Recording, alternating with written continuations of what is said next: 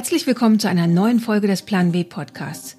Ich bin Susanne Klingner und nehme Sie dieses Mal mit in die Vergangenheit der IT. Genauer gesagt in die 60er Jahre, als Programmieren noch eine Sache von Bleistift und Papier war und Frauensache. Darüber werde ich mit Stephanie Shirley sprechen, eine der größten Digitalpionierinnen. Und Tijen Onaran, die Gründerin von Women in Digital, stellt ihre Ideen vor, wie man in Zukunft Frauen für die Digitalbranche begeistern kann. Doch beginnen wir ganz vorn. Im Jahr 1962, dem Jahr, in dem Stephanie Shirley ein Unternehmen namens F International Group gründete. Sie ist damals 29 Jahre alt. Mein SZ-Kollege Björn Finke hat sie heute mit 85 Jahren in London besucht. Ein ausführliches Gespräch mit ihr lesen Sie in der neuen Ausgabe von Plan W. 1962 jedenfalls wurde sie dafür belächelt, ein Softwareunternehmen zu gründen. Zum einen, weil sie eine Frau war und zum anderen, weil sie Software verkaufen wollte. Software war damals nämlich noch nicht das gleiche wie heute. We had little plastic things that allowed us to easily draw stencils, they're called. That's right. Wir hatten Lochkarten und wir verbrachten lange Zeit damit, Programmierabläufe zu entwerfen, die die zu erfüllende Aufgabe beschrieben. Und dann hat es nochmal sehr lange gedauert, das in Code umzusetzen. Das konnte ein Maschinencode oder ein Binärcode sein. Anschließend wurde der Code in einem Rechenzentrum auf die Karten gestanzt.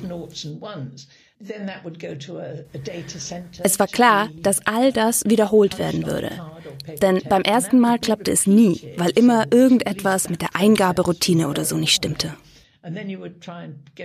Und unser Zeitplan basierte darauf, zweimal pro Woche an den Computer zu können. Our schedules were based on accessing the computer twice a week. Das F im Firmennamen stand übrigens für Freelance, Englisch für freiberuflich. Denn bis auf ein paar ganz wenige Mitarbeiterinnen bestand Stephanie Shirleys Team aus Freiberuflerinnen. Sie sah einfach keinen Sinn darin, sie alle gemeinsam in einem großen Büro zu beschäftigen, das Miete gekostet hätte und möbliert hätte werden müssen. Most of it was quietly com was complex and it was between my brain and that sheet of paper. Die meiste Arbeit passierte zwischen meinem Gehirn und einem Blatt Papier vor mir. Am Ende eines Tages habe ich vielleicht ein paar Zahlen auf einem Blatt Papier als Ergebnis. Das Verhältnis von Denkzeit zu anderen Dingen war also ziemlich hoch. Deswegen brauchen Programmiererinnen auch nicht viel Aufsicht. Einmal pro Monat ist genug, um mit der Vorgesetzten zu sprechen. Und noch etwas machte sie ganz anders als alle ihre Mitkonkurrenten. Sie beschäftigte überwiegend Frauen. Und zwar nicht 60 oder 70 Prozent, sondern von 300 Mitarbeitern waren 297 weiblich. Für Stephanie Shirley war das keine ideologische Entscheidung, sondern eine fast schon zwangsläufige.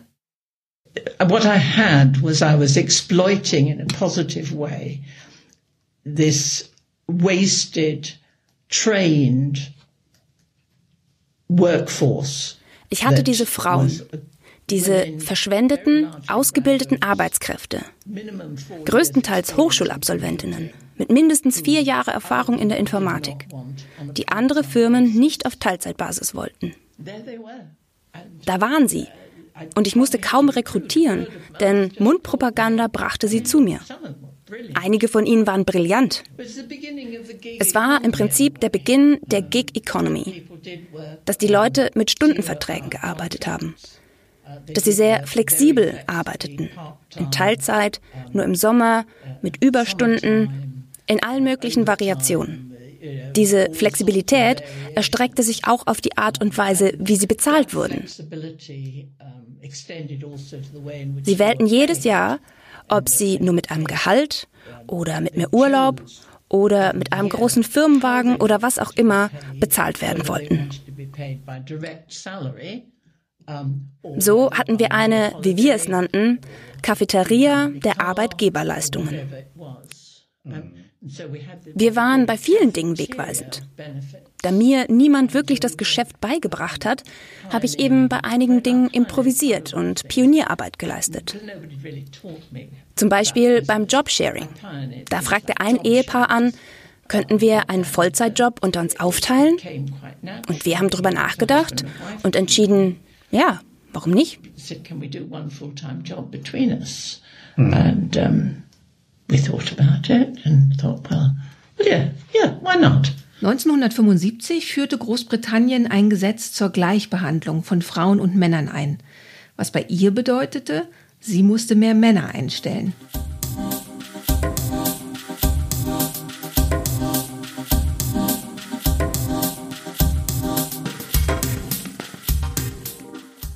Stephanie Shirley entwickelte ihr Unternehmen Schritt für Schritt und mit vielen dieser Schritte ging sie komplett neue Wege, probierte Lösungen aus, die noch niemand vorher ausprobiert hatte. Im Prinzip sind das alles Eigenschaften, die ideal sind für jemanden in der Digitalbranche und auch für eine Gründerin. Uh, ich liebe neue Dinge.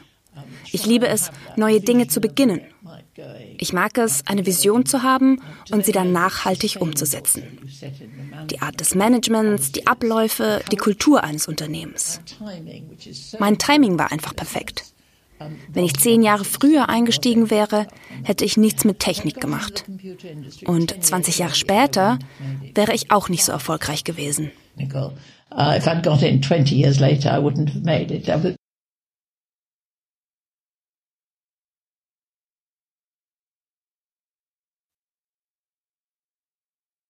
Interessant ist, dass sie sagt, dass ihre Karriere 20 Jahre später nicht mehr möglich gewesen wäre. Denn eigentlich müsste doch die Zeit einer Frau in der Tech-Branche in die Hände spielen. Stattdessen gab es Mitte der 80er einen bemerkenswerten Wandel in der IT. Es gibt da diese Grafik, die auf Kurven den Frauenanteil in einigen Studienfächern in den USA zeigt.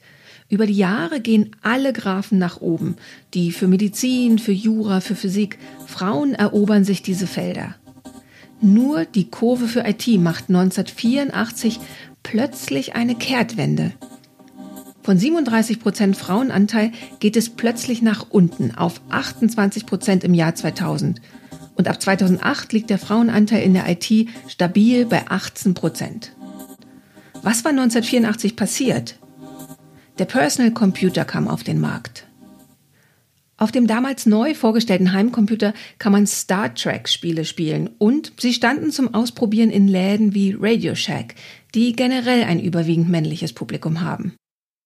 Während die berufliche Nutzung von Computern für Frauen bis dahin genauso ungewöhnlich oder selbstverständlich war wie für Männer, wurde der Computer in der Freizeit zum Beginn der Nerdkultur.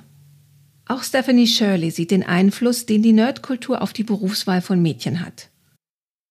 In the schools, um, girls of seven, eight, nine love tech.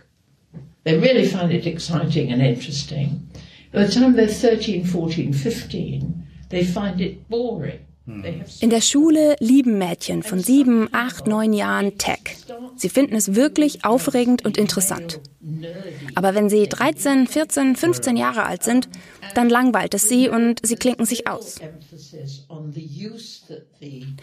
IT wird auch immer mehr als nerdige Sache gesehen. Es wird weniger darüber gesprochen, wie Technologien genutzt werden, als über die Technologien selbst. Ich weiß, dass es ein Stereotyp ist, aber Frauen sind viel mehr an Anwendungsbereichen interessiert. Sie beschäftigen sich viel mehr mit den Menschen und mit den Reaktionen der Menschen. Außerdem haben wir immer noch viele männliche Designer, die Geräte entwickeln, die nicht für Frauen geeignet sind. Aber das ist ein anderes Problem. Ich denke, dass Frauen sich in dem Moment, in dem sie das spüren, aus dem Tech-Bereich zurückziehen.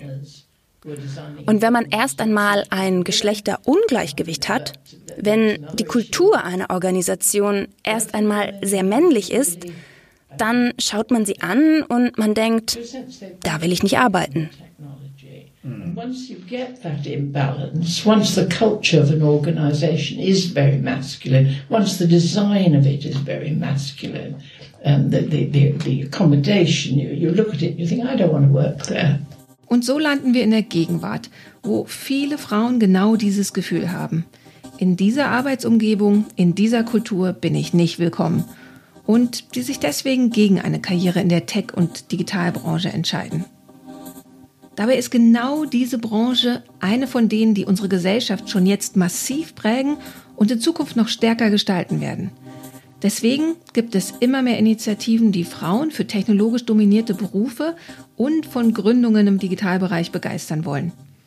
Eine solche Initiative ist Global Women in Digital, gegründet von Tijen Onaran. Sie ist Politikwissenschaftlerin und hat einige Jahre in der Politik gearbeitet, bevor sie 2016 Women in Digital gründete. Warum braucht es eine solche Initiative?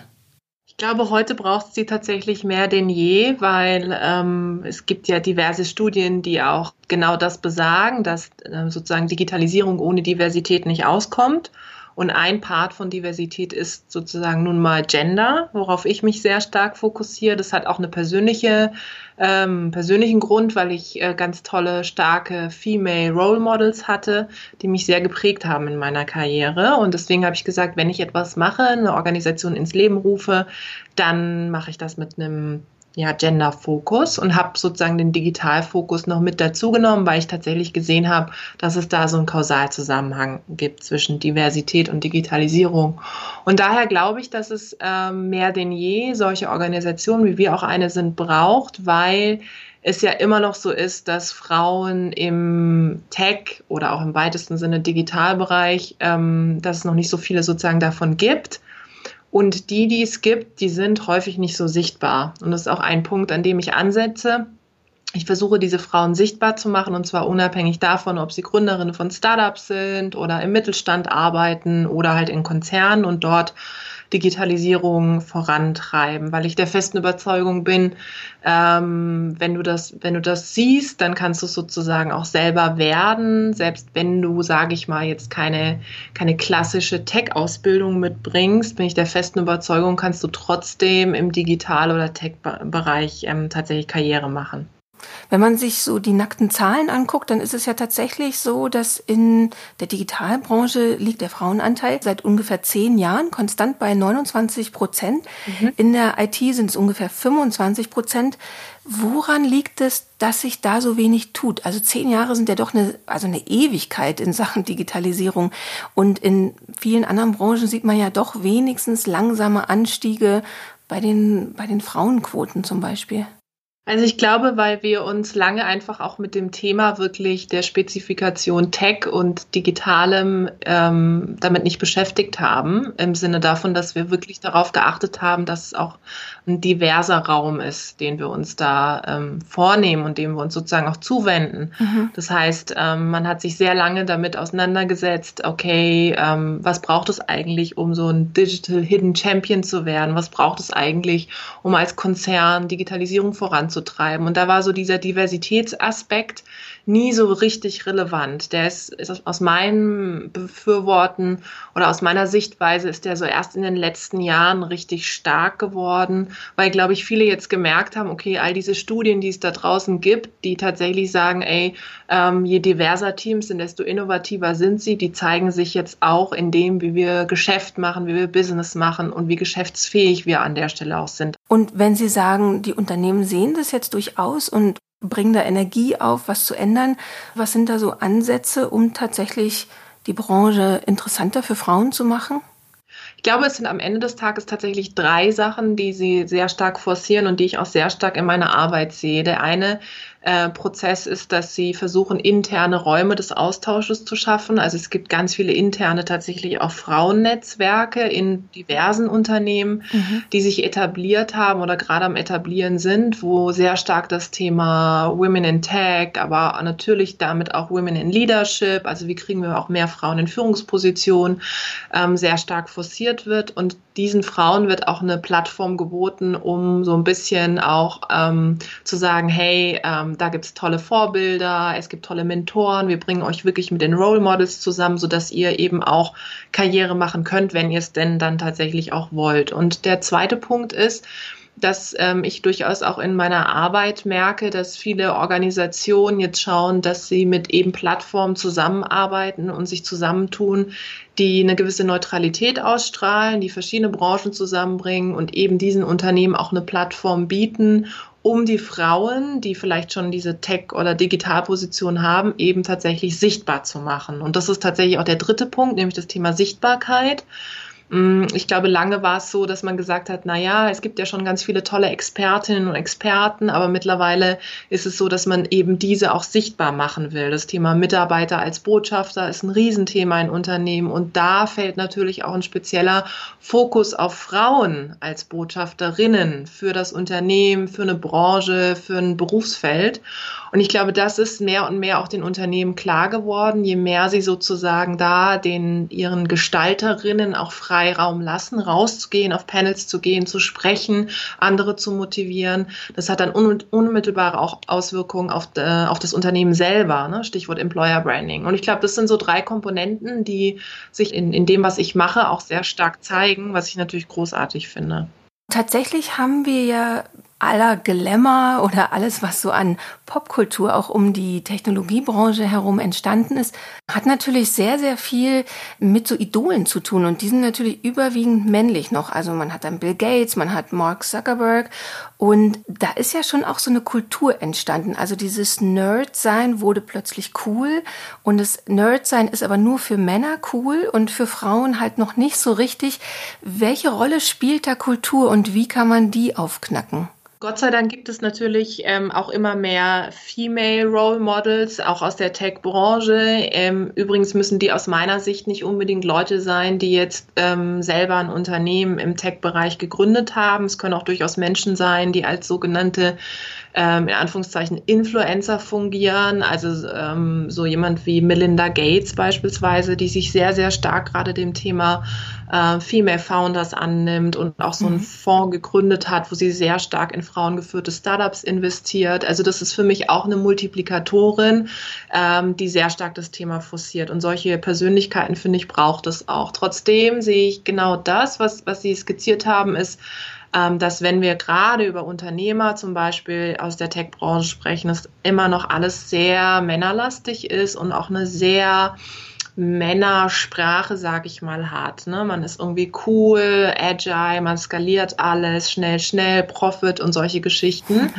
Ähm, das heißt für mich nicht, dass, dass Frauen nicht auch den Fokus haben übrigens. Ne? Also es kam jetzt auch vor kurzem eine Studie raus, die genau darauf äh, sich ähm, fokussiert hat und geschaut hat, ähm, das, was man immer, ich sag mal, Frauen unterstellt, nämlich, dass sie das Thema äh, Werte so stark haben oder Nachhaltigkeit und solche Geschichten.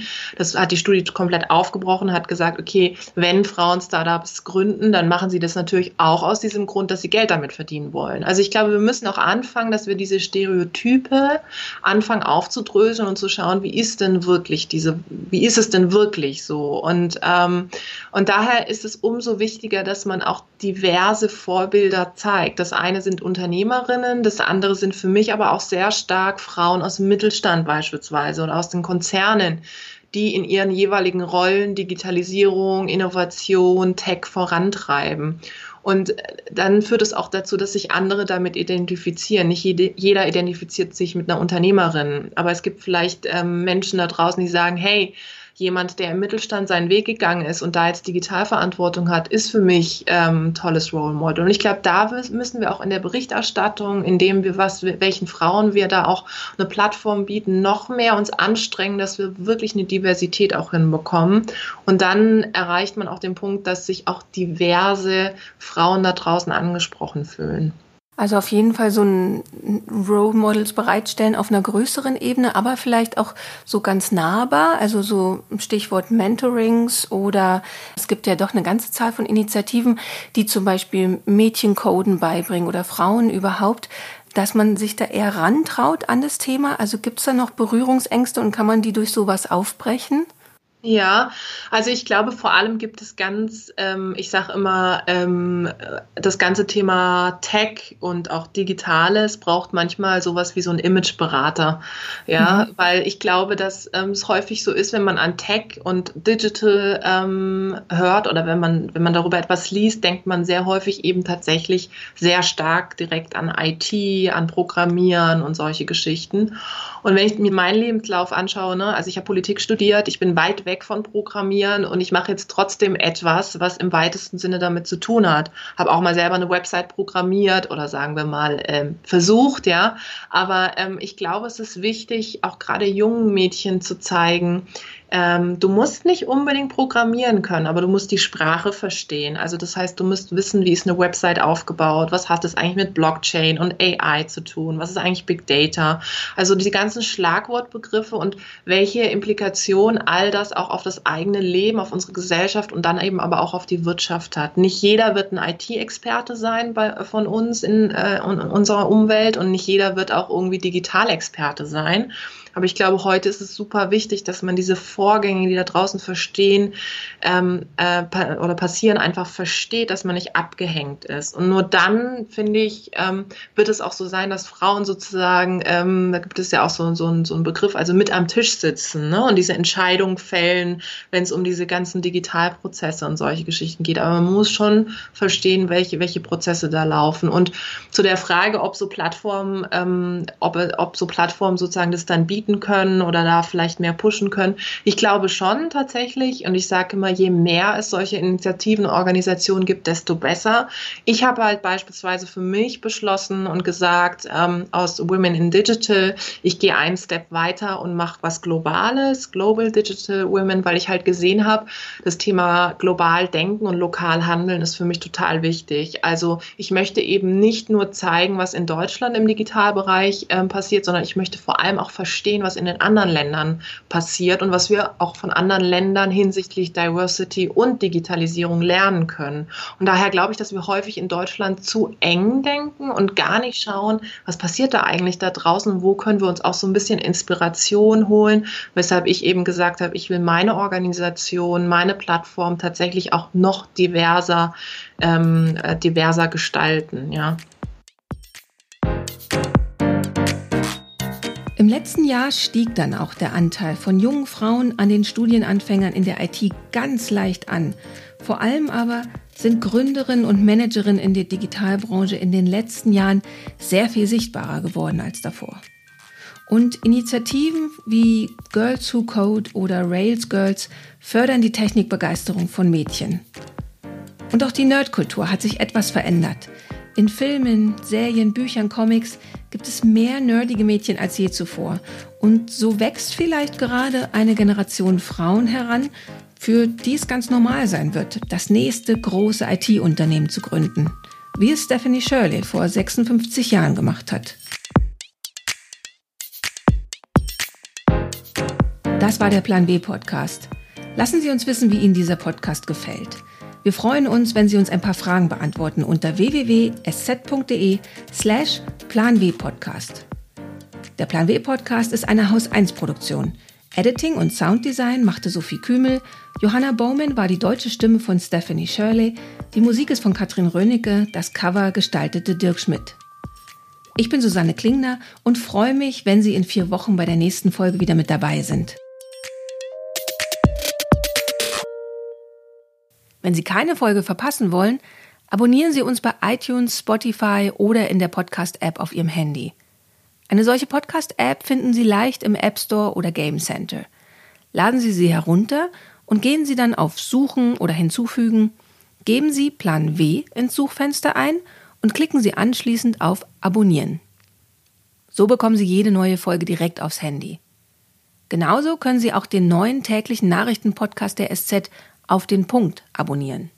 Montag bis Freitag bringt Ihnen die Redaktion jeweils um 17 Uhr die Meldungen des Tages, Interviews und Hintergrundberichte. Alle Podcasts der Süddeutschen Zeitung finden Sie unter www.sz.de slash podcast. Die aktuelle Ausgabe von Plan W finden Sie im Digitalkiosk der SZ unter sz.de slash plan-w.